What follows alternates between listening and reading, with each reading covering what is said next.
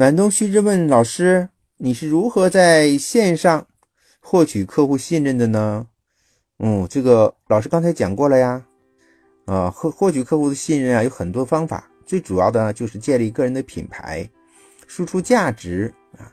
老师通过微店的经营，做团购、讲课啊，保险大讲堂啊，像我很多的自媒体的形象宣传啊，专业的科普，这些其实都是帮助客户对我树立信任的过程啊。